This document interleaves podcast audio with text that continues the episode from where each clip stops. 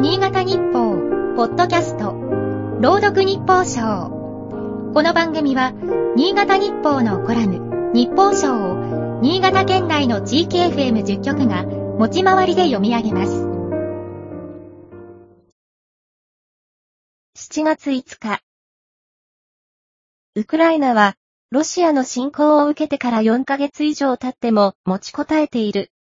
その背景にあるのは、欧米からの武器支援に加え、通信システムを確保していることが大きいらしい。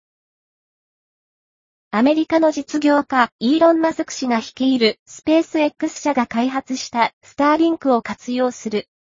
小型の人工衛星による通信システムだ。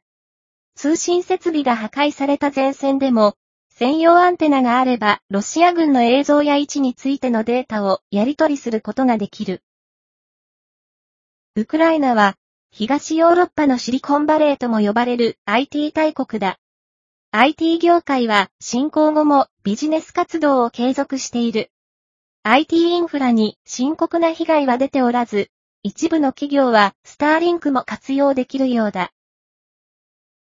現代の社会で通信網がどれほど大きな役割を果たしているかがわかる。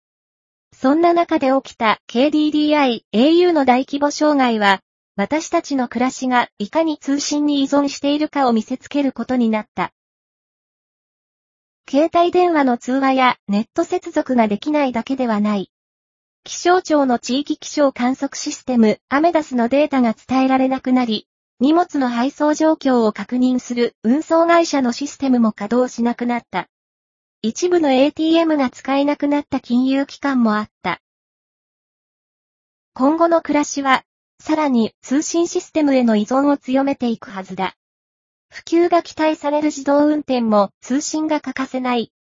災害で幹線道路が寸断されれば、迂回路を代替ルートにする。通信インフラにも迂回路のような仕組みが必要なのだろう。